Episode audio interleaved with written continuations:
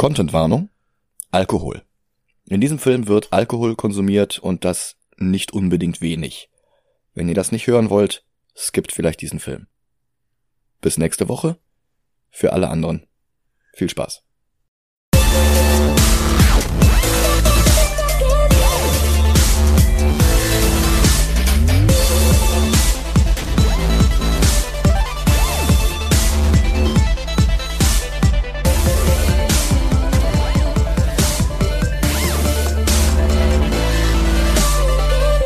Hallo und willkommen zu Hellboy Wien.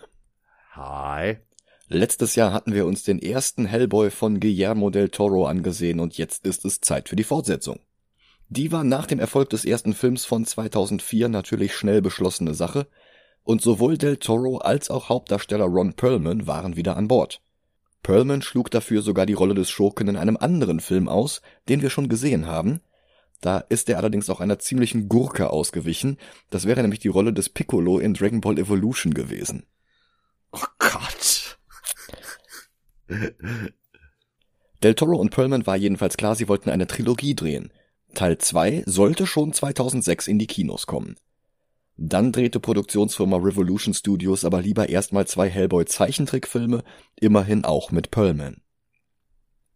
Del Toro schuf darum dann auch zuerst Pans Labyrinth, der sechs Oscar-Nominierungen bekam und sogar drei davon gewann. Mit Recht. Oh ja. Das wiederum gab ihm mehr Einfluss auf die Hellboy-Fortsetzung. Weil mittlerweile Revolution wegen ausbleibender Finanzierung durch Sony Pictures abgesprungen war und weil Universal Pictures daraufhin das Ruder übernommen hatte, überlegte Del Toro kurz, ob Hellboy auf deren klassische Monster aus der Schwarz-Weiß-Film-Ära treffen sollte, also auf Bela Lugosi's Dracula, die durch Boris Karloff unsterblich gewordene Kreatur des Frankenstein und auf den von Lon Chaney gespielten Wolfsmenschen. Es blieb im Film dann aber bei einer kurzen Anspielung, denn zusammen mit Hellboy-Erfinder Mike Mignola beschloss er stattdessen lieber eine ganz neue Geschichte zu erschaffen, die allerdings wie die Comics tief in der Folklore aus allen Ecken der Erde verwurzelt sein sollte. Das war zunächst sogar ganz wörtlich gemeint. Hellboy sollte gegen vier Titanen antreten, jeder aus einem anderen Teil der Erde und jeder mit einem anderen Element. So ein bisschen wie in Spider-Man Far From Home. Hellboy Far From Hell. Far From Hell ist schön, ja. Als ihnen klar wurde, dass es eine Geschichte werden würde über die alten Götter und über Wesen, die wie Hellboy selbst gegen ihren Willen in unserer Welt gelandet sind, ersetzten sie die Titanen durch andere, humanoidere Figuren, die besser Emotionen zeigen konnten. Del Toro und Mignola erschufen also einen völlig neuen Antagonisten. Dazu rekrutierten sie Luke Goss, der schon in Blade 2 den Reaper Jared Nomak gespielt hatte, und ließen ihn ganze sieben Monate lang Kampfsport trainieren, beim Australier Brett Allen, der vorher jahrelang in Jackie Chans Stunt-Team war und der diesen August gestorben ist. Die letzten beiden Filme, für die er Stunts choreografiert hat, sind übrigens Shang-Chi und The King's Man. Die werden wir uns auch noch beide vornehmen. Oh ja. Das Ergebnis war dann 2008 endlich fertig, heißt Hellboy 2 Die Goldene Armee und den sehen wir uns jetzt ohne weitere Umschweife an. Bis gleich. Genau. Bis gleich.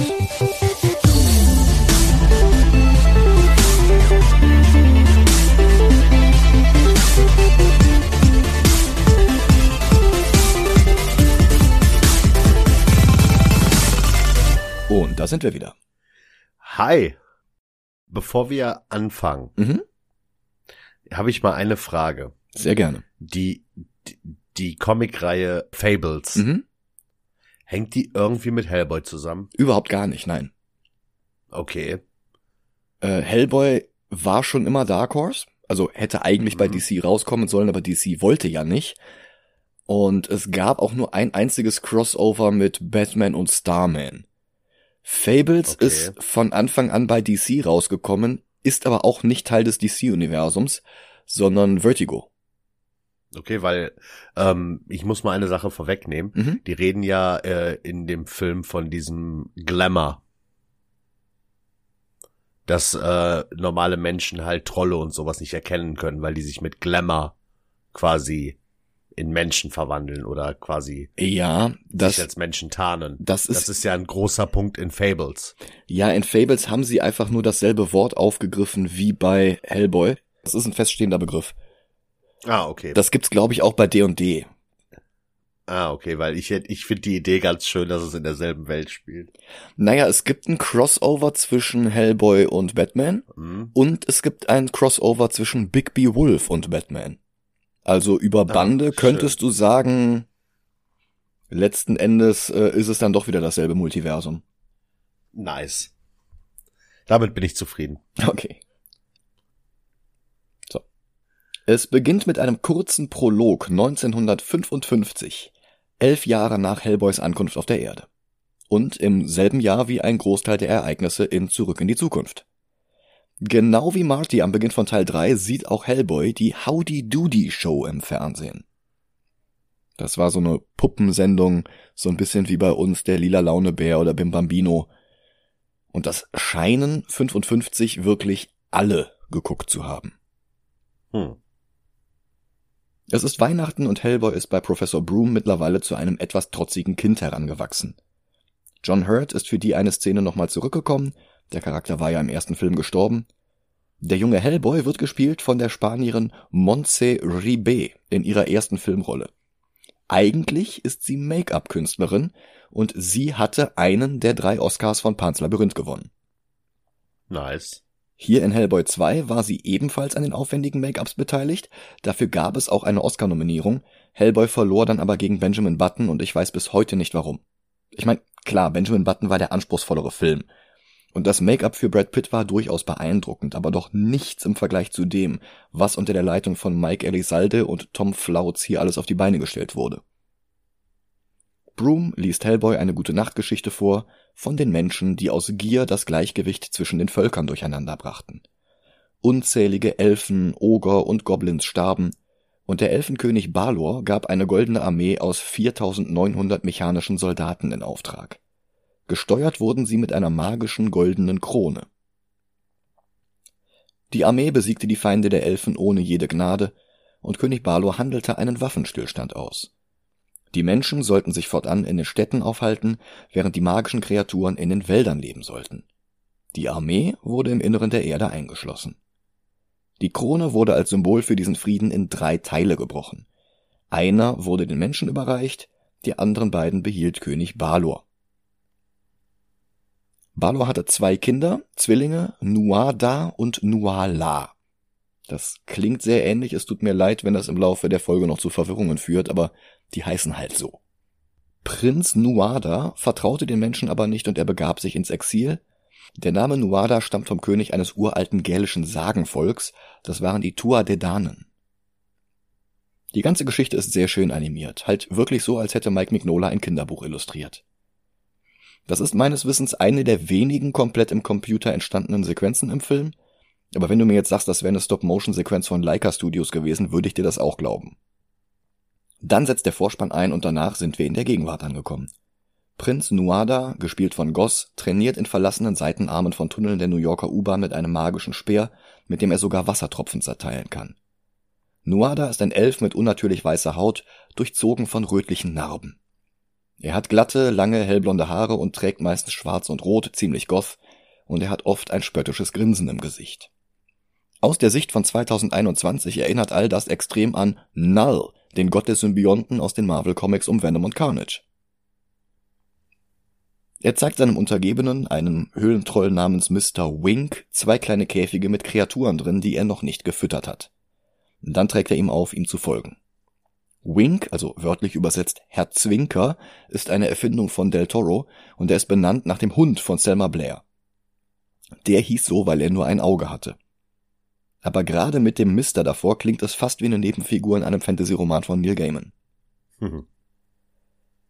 Die Kamera fährt durch einen Gullischacht hoch auf die Straßen Manhattans. Hier steht ein Auktionshaus, in dem kostbare alte Schätze angeboten werden, darunter auch das Drittel der Krone, das den Menschen überreicht worden war. Unter den potenziellen Käufern ist auch Santiago Segura aus Aktion Mutante, El Dia de la Bestia und den Torrente-Filmen. Segura ist ein langjähriger Freund von Del Toro. Er hatte auch in Blade 2 diesen Running Gag Vampir mit der rosa Federboa gespielt. In Hellboy 1 war er der U-Bahn-Fahrer, der Hellboy angreift. Nuada taucht auf mit einem der Käfige und fordert die Herausgabe des Kronenstücks. Der Auktionator, der im ersten Film einen Wachmann gespielt hatte, will Security dazu rufen, Aber da bricht auch schon Mr. Wink in den Raum und schießt eine mechanische Hand aus seinem Arm. Und diese Hand ist tatsächlich ein praktischer Effekt. Das Ding war aus Plastik und hatte ganz viele kleine Motoren drin. Nice. Wink hat den anderen der beiden Käfige dabei. Nuada holt, weiß ich nicht, einen Facehugger aus der Tasche und wirft ihn dem Auktionator ins Gesicht und der geht zu Boden. Und dann richtet er das Wort an die Menschen im Raum. Lasst das eine Lektion sein, warum ihr einst die Dunkelheit gefürchtet hattet. Er öffnet den Käfig und unzählige winzige Gremlins mit Insektenbeinen und sehr scharfen Zähnen kommen heraus. Im Hauptquartier der BPRD beschwert sich der Kopf der Behörde Tom Manning bei Ape Sapien darüber, dass Hellboy immer noch nicht weiß, was Geheimhaltung heißt.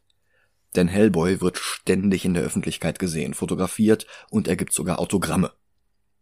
Die beiden wandern redend durch die Gänge des Gebäude und im Hintergrund sehen wir die absurdesten Monster, die kaum zu bändigen sind, was die beiden nicht mal zucken lässt. Das ist für die Alltag. Hat so ein bisschen was von Men in Black. Dann kommt Hellboy rein und er fällt buchstäblich mit der Tür ins Haus. Er hat Streit mit Liz, die komplett in Flammen steht. Wie die anderen von BPRD ist auch sie nicht neu gecastet worden, allerdings hat Selma Blair mittlerweile einen asymmetrischen Kurzhaarschnitt, was ihr auch ziemlich gut steht.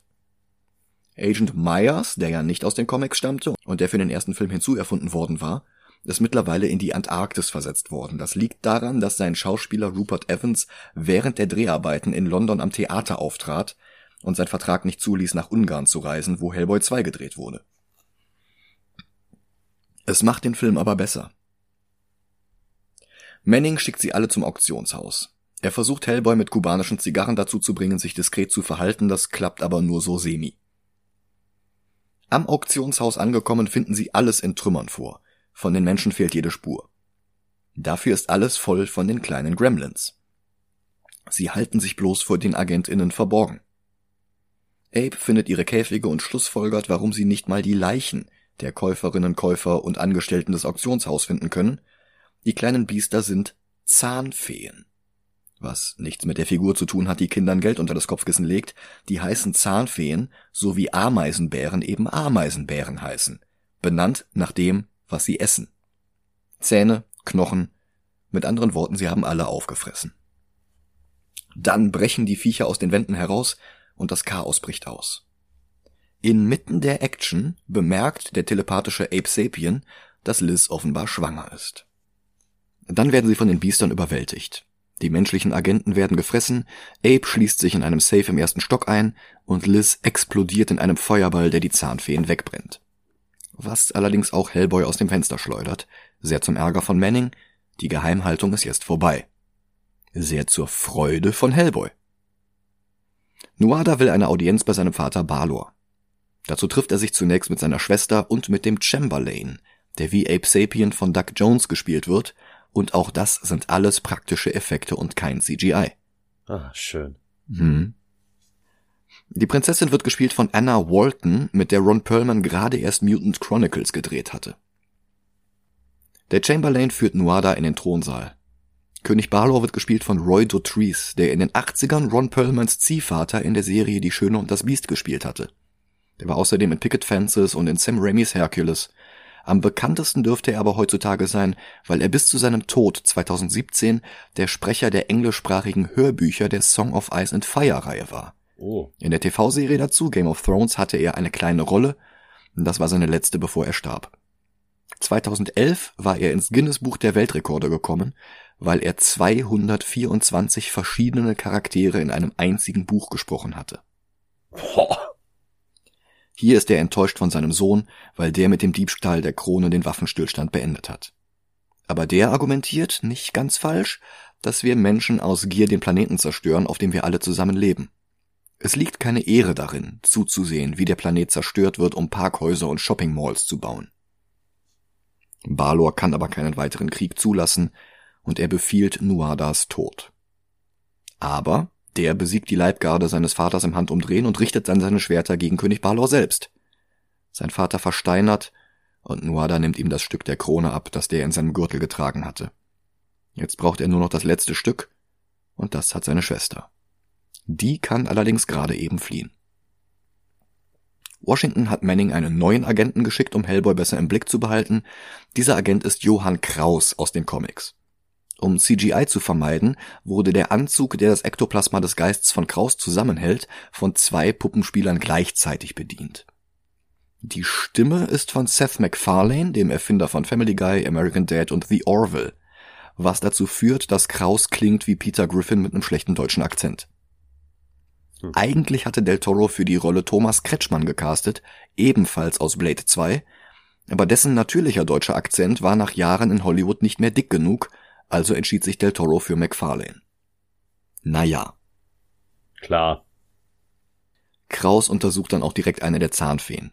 Er transferiert einen Teil seines Ektoplasmas in die Leiche des kleinen Wichts und erfährt, dass die Käfige auf dem Trollmarkt gekauft worden waren.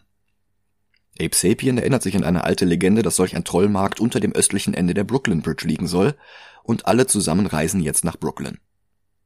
Ein Kino hier zeigt den Film See You Next Wednesday. Das ist ein Running Gag aus den Filmen von John Landis. Also das findest du auch in Blues Brothers und in äh, American Werewolf und in tausend anderen Filmen. Mhm. Alle sind beeindruckt von Kraus, was Hellboy ärgert, weil er jetzt nicht mehr im Mittelpunkt steht. Mit einem Kanarienvogel schüchtern sie einen schottischen Troll ein, der sich als alte Dame verkleidet hat, und sie werden zum Eingang des Trollmarktes geführt. Die Tür hat einen komplizierten Mechanismus, aber Kraus schickt einfach sein Ektoplasma hinein und öffnet das Schloss. Auf dem Markt toben sich dann Del Toro, Mignola und ihre Practical Effects Crew, vor allem aber das Make-up-Team richtig aus. Die Wege sind gefüllt mit absurden Kreaturen wie in einem Jim Henson Fantasy-Film aus den 80ern, wie in der unendlichen Geschichte oder Billy Oceans Loverboy-Video. Aber der Markt ist viel voller. Also wenn die Cantina-Szene aus Star Wars ungefähr vier oder fünfmal so viele Gäste gehabt hätte, würden wir der Sache vielleicht näher kommen. Da kommt man mit dem Gucken gar nicht mehr hinterher. In all dem Getümmel ist auch die Prinzessin, und Abe erkennt an ihrem Arm das königliche Wappen, das auch auf den Käfigen gewesen war. Nach genau diesem Wappen fragt jetzt auch Kraus die Kreaturen auf dem Markt aus, aber die wollen nicht reden und Hellboy muss dazukommen und einen von ihnen verprügeln, bis der Preis gibt, dass es Nuada war, der die Zahnfeen gekauft hat. Das sieht aus, als habe er ein Baby auf dem Arm, aber der kleine Wicht ist in Wirklichkeit entsprechender Tumor. Auch das ist ein praktischer Effekt und es sieht fantastisch aus. Abe hat die Prinzessin bis zu einem kleinen Laden im hinteren Teil des Marktes verfolgt, und hier bekommt sie von einem besonders skurril designten Händler mit einer kleinen Kathedrale als Kopf eine zusammengerollte Karte in einer Transportröhre ausgehändigt. Die Karte, die zur Goldenen Armee führt, damit sie nicht in die Hände ihres Bruders fällt. Abe folgt ihr in den Laden, und Nuala will wissen, warum er sie verfolgt. Sie bittet ihn um seine Hand, damit die beiden telepathisch kommunizieren können, Dabei erfahren beide dann, wer sie sind und dass sie die Hilfe voneinander brauchen. Bevor sie die Details klären können, werden sie dann aber von Mr. Wink unterbrochen. Es kommt zum Kampf. Wink ist stärker, aber auch deutlich langsamer, was natürlich auch daran liegt, dass sich Schauspieler Brian Steele kaum unter dem Anzug bewegen konnte. Dabei ist Steele solche Rollen eigentlich gewohnt. Seinen Durchbruch hatte er mit der Sitcom Bigfoot und die Hendersons, wo er den Bigfoot Harry spielte. Ansonsten hatte er Werwölfe und Aliens dargestellt. Im ersten Hellboy war er dieser Dämonenhund Samael, der sich im Laufe des Films immer weiter vervielfältigt hatte. Er war außerdem der Tyrant in Resident Evil Extinction und wird uns auch noch in Dylan Dog und in The Empty Man wieder begegnen. Aber das Wink-Kostüm war echt nochmal eine Klasse für sich. Das Ding hat einfach mal ganze 60 Kilo gewogen. Boah. Und dabei musste er dann auch noch 25 Zentimeter hohe Stelzen tragen. Ach du Scheiße. Mach das mal. Wobei er sich immer noch graziler bewegt als Michael J. White in Spawn. Überhaupt ist das hier das perfekte Gegenstück zu Spawn. Dort hatten wir ja das Mantra praktische Effekte größer CGI sogar zum Titel der Folge erhoben, weil die Computereffekte so fürchterlich waren. Hier könnten wir das auch alle zwei Minuten wiederholen, weil die praktischen Effekte so phänomenal sind. Die geben dem Film, insbesondere bei diesem Kampf hier, eine physische Realität, die Computer niemals so hinbekommen hätten. Nein. Das ist alles geradezu haptisch, also glaubwürdig, ohne jegliches Uncanny Valley, ohne viel zu flüssige Bewegungen, die einen aus der Welt des Films herausreißen. Ich liebe das. Stell dir mal vor, solche CGI-Brechdurchfälle wie Green Lantern hätten stattdessen sowas hier gehabt. Boah. Das wären gleich ganz andere Filme gewesen. Kannst du dir Kilowog vorstellen? Geil. Mit so einem Make-up. Das hätte ich gern gehabt. So agil Ape Sapien auch ist, er kann trotzdem nichts gegen Wink ausrichten. Macht aber nichts, denn Hellboy ist jetzt da und der kann. Auch wenn ihm Winks Metallhand erstmal die Zigarre aus dem Mund haut. Die beiden prügeln sich durch die Gassen des Trollmarkts, Wink zerschmettert seine Metallhand an Hellboys Steinhand und der wirft ihn zu Boden und boxt ihm so lange ins Gesicht, bis der Troll liegen bleibt. Allerdings nicht lange. Doch Hellboy ist nicht nur stark, sondern auch clever, und er weicht der Metallhand aus, die sich daraufhin in einer Walze hinter ihm verfängt und Wink hineinzieht. Ein Sieg, der Hellboy aber auch echt gefordert hat. Es passiert nicht jeden Tag, dass er Nasenbluten hat und einen Zahn ausgeschlagen bekommt. Kraus kommt dazu und die BPRD verlässt den Markt mit der Prinzessin. Aber die Späher ihres Bruders, computeranimierte kleine Kobolde mit zwei Köpfen, berichten ihm vom Tod von Mr. Wink. Die Prinzessin erklärt unseren Helden vor dem Eingang zum Trollmarkt, was es mit der Krone auf sich hat. Und mit der Karte zur Goldenen Armee. Von der Kraus natürlich schon gehört hatte. Aber auch Hellboy erinnert sich an die Geschichte, die ihm Broom 1955 vorgelesen hatte. Hellboy entscheidet sich, ihr zu helfen. In dem Moment erscheint ihr Bruder mit einem goldenen Ei. Es ist ein aufwendiger Zahnradmechanismus, wie sie bei Del Toro seit Kronos regelmäßig auftauchten. Dort war ein unsterbliches Insekt darin enthalten, das Menschen in so eine Art Vampir verwandelte. Hier ist es, naja, eine grüne Zauberbohne, die sich zielstrebig den Weg in das Wasser der New Yorker Kanalisation sucht, um wie im Märchen von Hans und den Riesen zu einer gigantischen Ranke anzuwachsen. Aber es ist nicht einfach nur eine Ranke in den Himmel. Das Ding ist ein Kaiju. Ja, definitiv. Ich möchte trotzdem noch mal kurz auf den Moment zurückkommen, in dem sich das Ei öffnet. Das passiert nämlich im Vordergrund des Bildes mit Nuadas Gesicht im Hintergrund. Bloß, das da im Vordergrund, was das Ei festhält, das ist nicht die Hand von Luke Goss. Das ist überhaupt keine menschliche Hand, sondern eine sehr stark vergrößerte Requisite, damit nicht auffällt, dass das Ei, ebenfalls ein praktischer Effekt, selbst sehr viel größer ist als in der vorangegangenen Einstellung. Das war nötig, um die ganzen Mechanismen darin unterzubringen. Aber mit Hilfe der extremen Perspektive funktioniert der Effekt deutlich besser, als es ein Computerei getan hätte. So sehr Del Toro praktische Effekte bevorzugt, weiß er allerdings doch auch, wann die nicht ausreichen, und darum ist das Rankenmonster, das aus dem Boden bricht, dann tatsächlich auch der größte computeranimierte Effekt im Film. Aber auch das sieht glaubwürdig aus. Ja. Nicht so schlimm wie äh, andere Kaijus. Genau. Del Toro zeigt die Ranke nur im Dunkeln, angeleuchtet von künstlichem Licht und nass vom Regen. Darum fällt die CGI nicht aus der sonst größtenteils mit praktischen Effekten erzielten Welt des Films heraus und darum gab es dann auch zwei Nominierungen für Visual Effects Society Awards. Prinzessin Nuala erkennt in der immer weiter wachsenden Ranke ein Waldelementar und Hellboy greift nach einer gigantischen Schusswaffe, dem Big Baby. Bevor er das Ding einsetzen kann, muss er aber erst noch ein echtes Baby aus einem Auto retten. Und die Actionsequenz ist gut. Also deutlich besser als im ersten. Hellboy springt über Autodächer, versucht den Abstand zwischen dem Kind und dem Elementar so groß wie möglich zu halten. Er klettert an Häuserwänden und an den Neonbuchstaben eines Hotels hoch. Das Baby hält er zwischendurch mit seinem Schweif fest, wirft es in die Luft, fängt es wieder auf. Und dann zielt er auf das grüne Ungetüm und Feuer frei.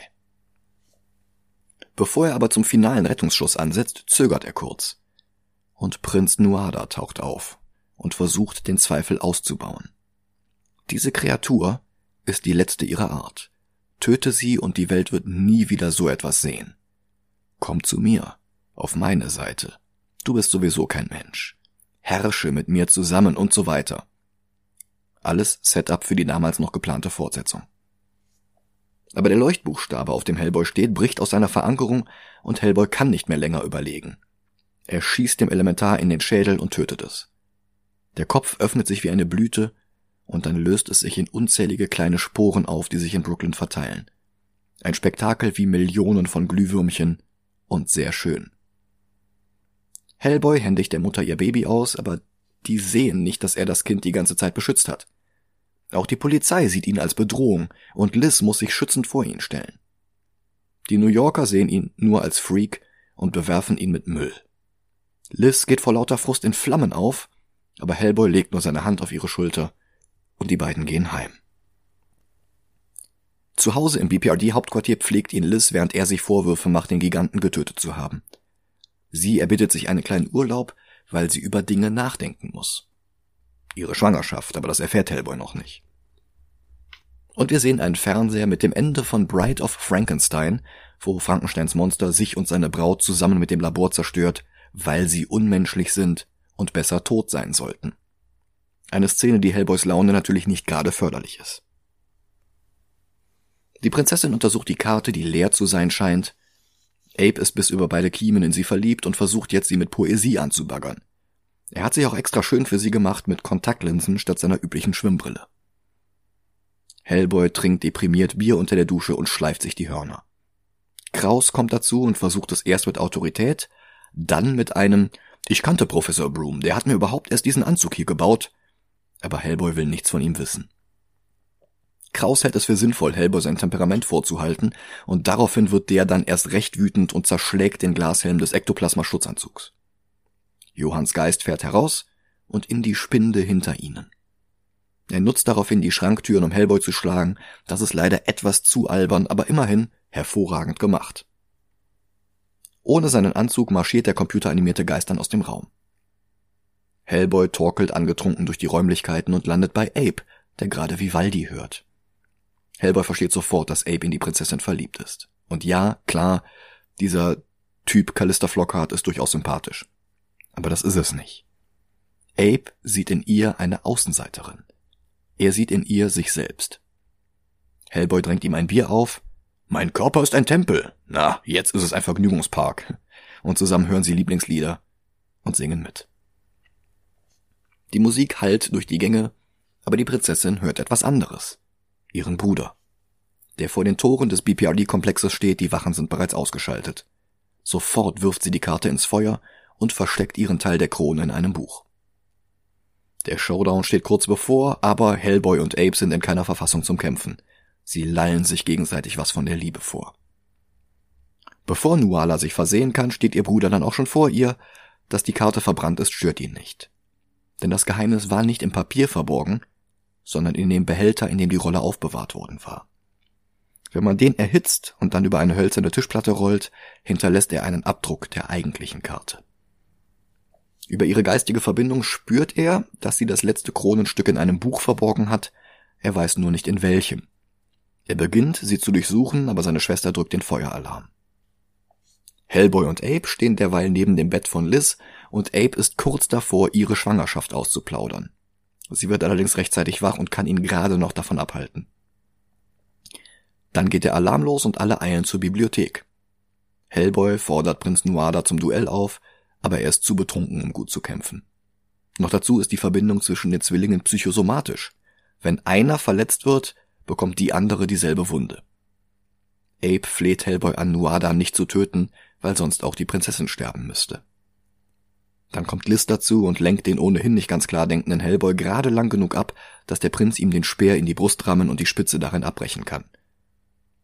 Das letzte, was Hellboy sieht, bevor ihm die Lichter ausgehen, ist Nuada, der fordert, dass man ihm das letzte Stück der Krone bringt, weil Hellboy nur so gerettet werden kann. Abe versucht es herkömmlich, aber damit die Wunde heilen kann, muss erstmal die Speerspitze raus und immer wenn er ihr zu nahe kommt, zieht sie sich tiefer in Hellboys Brustkorb zurück, rückt immer näher an sein Herz heran. Liz verlangt den Prinzen irgendwie dazu zu bringen, die Speerspitze herauszuholen. Hellboy gesteht ihr noch einmal seine Liebe. Er übersteht alles, solange sie nur bei ihm bleibt. Die Agenten finden die Karte und Abe entdeckt das Kronenstück in dem Gedichtband, den Nuala sich von ihm geliehen hatte. Kraus, dessen Anzug repariert ist, untersucht die Karte und identifiziert eine Insel vor der Küste Irlands. Aber er kündigt auch an, dass sie Nuada das Kronenstück nicht geben dürfen, weil die Goldene Armee nicht erwachen darf. Und wenn es Hellboy das Leben kostet, dann müssen sie dieses Opfer eben bringen. Abe verheimlicht daraufhin, dass er das Kronenstück gefunden hat. Und er geht zu Liz. Zusammen fliegen sie nach Irland. Hellboy nehmen sie mit. Kraus kommt dazu und es sieht erst so aus, als ob er sie daran hindern will zu starten, aber das ist nicht so. Denn auch er hat einst die Liebe seines Lebens verloren, zusammen mit seinem sterblichen Körper. Die vier fliegen los. Ein bisschen sind sie wie die Fantastischen Vier. Hm. Abe ist das brillante Genie, Hellboy ist der Mann fürs Grobe mit der steinernen Hand, und dann haben wir noch eine unsichtbare Figur und eine, die in Flammen aufgehen kann. Stimmt. Irgendwie faszinierend, dass der Film so viel besser ist als alle bisherigen Verfilmungen der Richards-Familie. Boah, ey, kannst du dir Guillermo del Toro als Regisseur für The Fantastic Four vorstellen? Ja, Mit so völlig überdrehten Jack Kirby-Maschinen, das wäre schon ziemlich ja, cool. dann möchte ich aber auch hier, ich ver äh, vergesse mal, wie er heißt, der der Ape spielt. Doug Jones. Den möchte ich aber dann auch in jeder Rolle mit Full Make-up haben.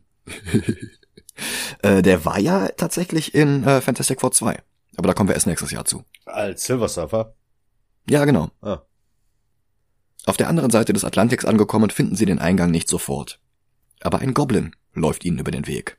Wobei, was es läuft, der fährt auf so eine Art Wagen. Und weißt du, was ich denken musste? Woran? Den Igel aus Werner. Oh Gott. oh Gott. Komm, ja, Du, du weißt genau, was ich meine. ich weiß, was du meinst, ja. Der Goblin ist bereit, ihnen den Weg zu Prinz Nuada zu weisen, er will dafür bloß die Speerspitze. Er kennt sogar jemanden, der sie aus Hellboys Körper entfernen kann, ohne ihn zu töten. Er pfeift auf einer Flöte und eine riesige steinerne Hand hebt sich aus der Erde. Die Felsen, vor denen sie stehen, waren ein schlafender Riese. Auch der ist natürlich wieder CGI, aber auch er sieht realistisch genug aus, damit die Illusion aufgeht. Außerdem ist er eh nicht lange im Bild, denn in seinem Torso ist der Eingang nach Bethmora. Wobei wir es auch Bethmoria nennen könnten, denn ab hier könnte der Film auch in Mittelerde spielen. Der, der Film kann die ganze Zeit in Mittelerde spielen und ab und zu auch noch Elemente von Harry Potter haben. Ja, stimmt. Aber das ist auch nichts Schlechtes, damit hebt sich die Fortsetzung gut vom ersten Film ab. Ja. Der war sehr viel geerdeter. Und viel, viel düsterer, meiner Meinung nach. Ja, stimmt. Und wieder kommt das Thema des Films durch. Die Goblins lebten hier einst in Prunk und Luxus, aber als erstmal die Goldene Armee hier verstaut wurde, hat die Welt die Goblins hier zurückgelassen. Alles, was anders ist als die Menschen, wird ausgestoßen und Hellboy ist anders als die Menschen. Auch das war als Setup für Teil 3 geplant, aber naja. Aber nicht nur die Goblins sind hier unten, denn hier ist auch noch ein weiteres Lebewesen, ein vierflügeliger Engel des Todes mit einem Tuch über dem Kopf und Augen in den Flügeln. Eine Kreatur wie aus Pans Labyrinth. Und auch der wird gespielt von Doug Jones. Eigentlich hätte er hier durch die Kulissen laufen sollen, aber die Flügel alleine haben 18 Kilo gewogen und da ist die aufwendige Maske auf dem Kopf noch gar nicht mit drin. Durch die konnte er übrigens kaum was sehen. Stehen konnte er in der Aufmachung auch nicht und erst recht nicht herumlaufen. Also zogen sie ihn an einer Seilkonstruktion hoch, damit der Engel im Raum schwebt. Eine Problemlösung, die den fertigen Film sogar noch besser macht. Er prophezeit Liz, dass Hellboy eines Tages die gesamte Welt zerstören wird. Will sie wirklich, dass er diesen Tag überlebt? Sie entscheidet sich gegen die Welt und für ihn. Und das, obwohl der Engel ihr sagt, dass sie mehr leiden wird als alle anderen. Auch das Setup für die nie erschienene Fortsetzung.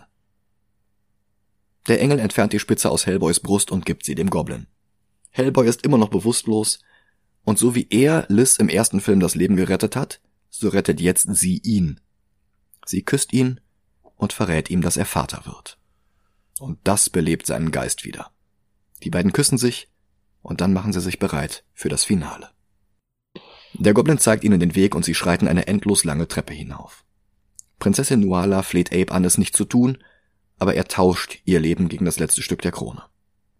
Nuada setzt die Teile zusammen und sich die Krone auf, und noch mehr Del Torosche Zahnräder beginnen sich zu drehen. Die Goldene Armee erwacht. 4900 mechanische Golems, die sich in Bewegung versetzen und langsam auf Hellboy zuschreiten. Nuada befiehlt, sie zu töten. Abe ist entsetzt, dass Nuada sie angelogen hat, aber Hellboy ist schon kampfbereit.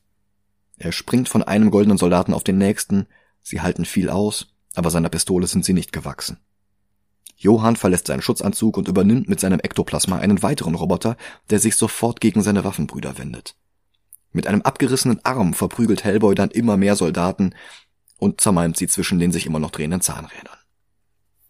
Doch die zerstörten Roboter setzen sich auf magische Art wieder zusammen. Und ja, da ist natürlich auch wieder viel CGI dabei, aber es sieht auch gut aus. Dann hat Hellboy eine Idee. Anstatt sich um die Armee zu kümmern, fordert er jetzt Prinz Nuada zu einem Duell. Der Sieger soll die unangefochtene Herrschaft über die Goldene Armee erhalten.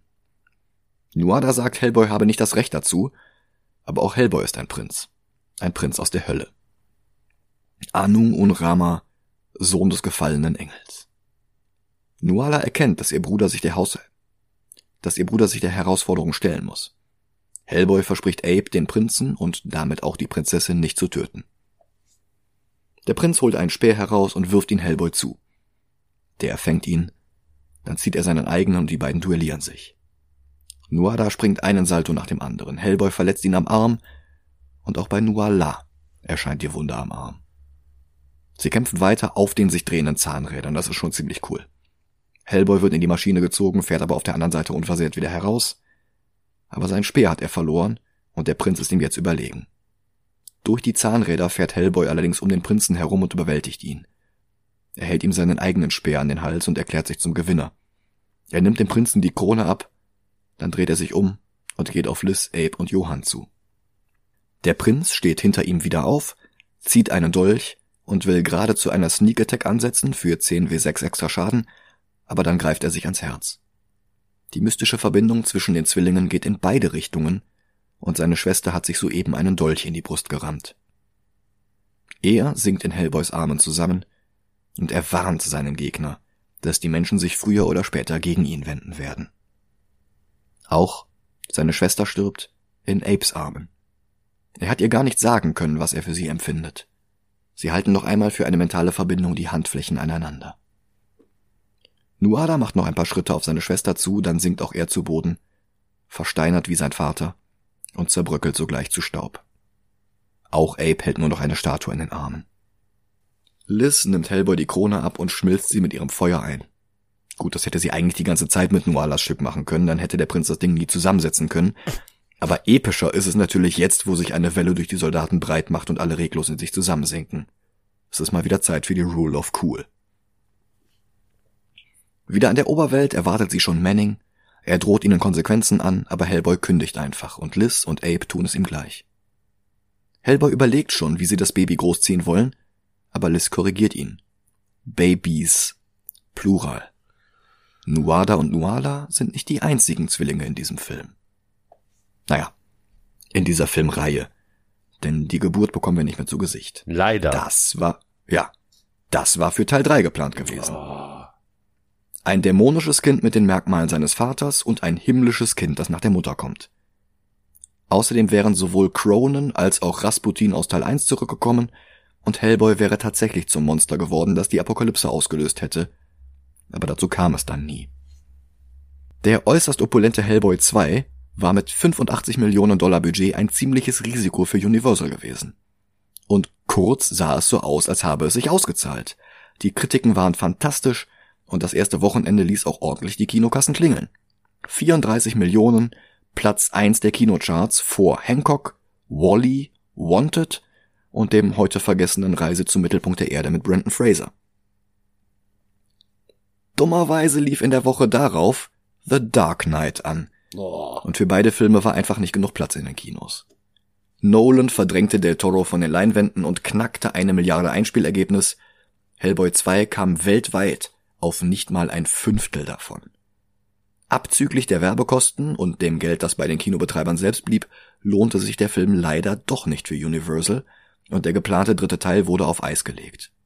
Del Toro sollte erst einmal den Hobbit drehen.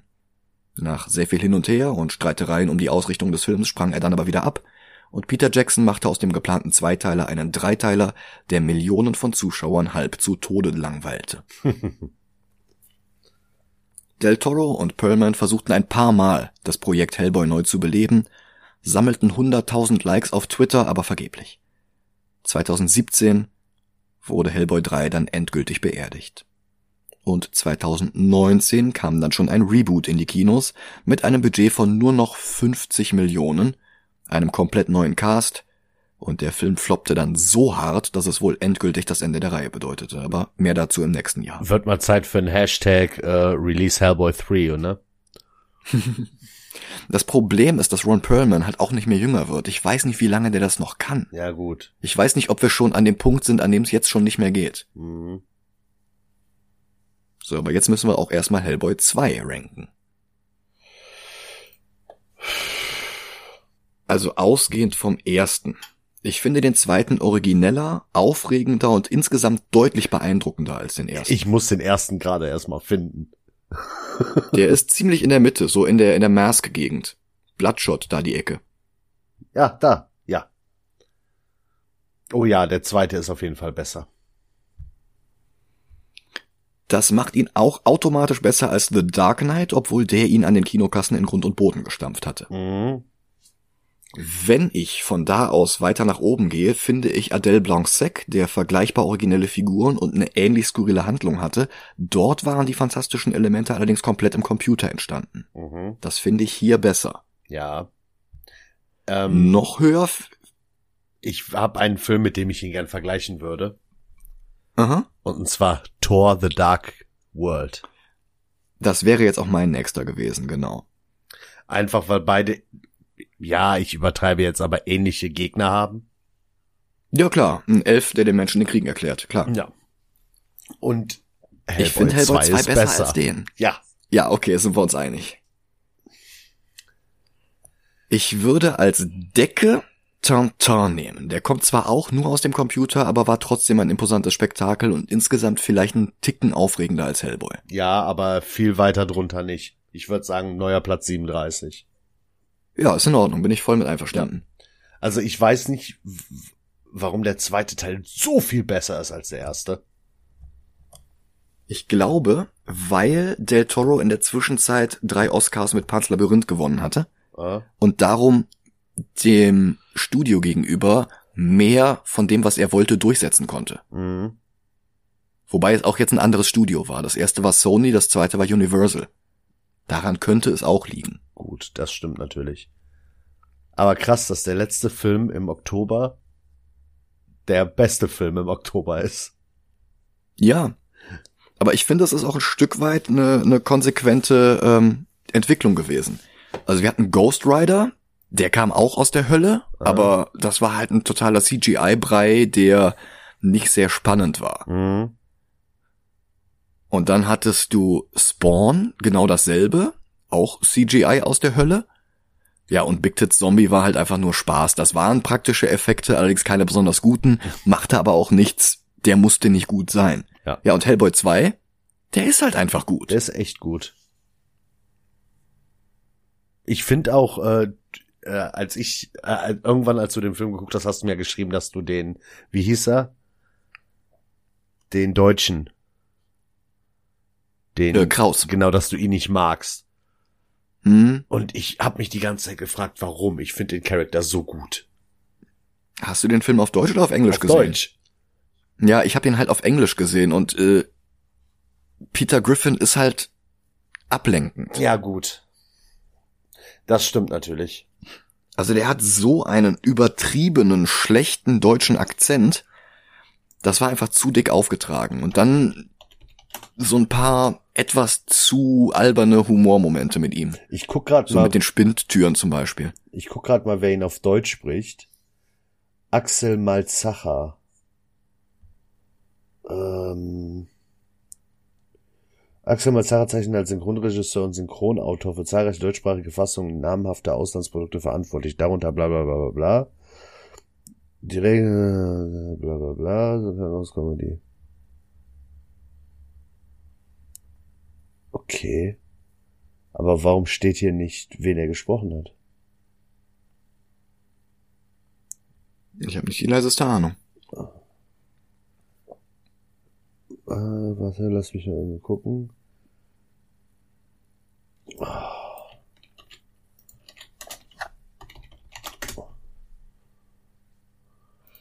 So. Er hat unter anderem, ich gehe jetzt nur mal die Sachen durch, wo ich mir sicher bin, dass wir die beiden geguckt haben. Äh, dass wir Mhm. beide den geguckt haben. Ach, das ist die deutsche Stimme von Sasu, nee, Sasu im, in, im Remake von König der Löwen. Äh. Das Remake habe ich nicht gesehen. Ja, ich auch nicht. Äh, er ist die deutsche Synchronstimme von Mads Mikkelsen. Ach, Also Galen Erso in Rogue One hat er gesprochen. Also ich fand die, ich fand die gu- gut, äh, äh, die Stimme. ja, okay. Also äh, auf Vielleicht Deutsch, soll ich den irgendwann auch mal auf Deutsch sehen. ja, das auf jeden Fall. Aber wie gesagt, der Film ist halt super. Ja. Ganz im Gegensatz zu dem Film, den wir nächste Woche sehen werden, das ist der von uns leider doch recht lange verschobene The Dark Knight Rises. Genau. Es hat vor dem Gruselmonat Oktober leider nicht mehr geklappt und jetzt holen wir es nach.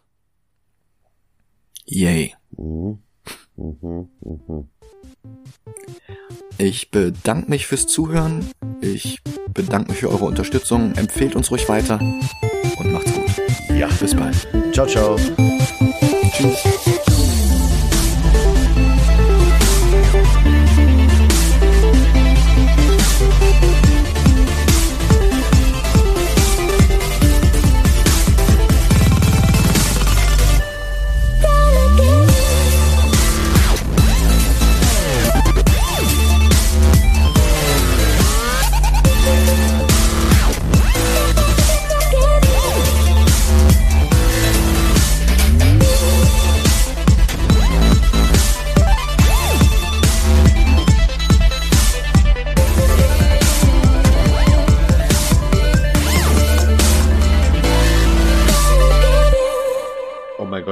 Mir, mir, ist gerade was ganz anderes bewusst geworden, auf, aus irgendeinem Grund. Was denn? Äh, das ist total unrelated für den Podcast und für den Film gerade. Okay. Aber wir haben uns ja letztes Mal über Gerald Butler unterhalten. In irgendeiner Folge. Äh, ja, vielleicht in 300 oder so. Ja, ich habe die perfekte Rolle für ihn gefunden. Welche? Joel in The Last of Us. Ja klar. Vielleicht dabei. Okay.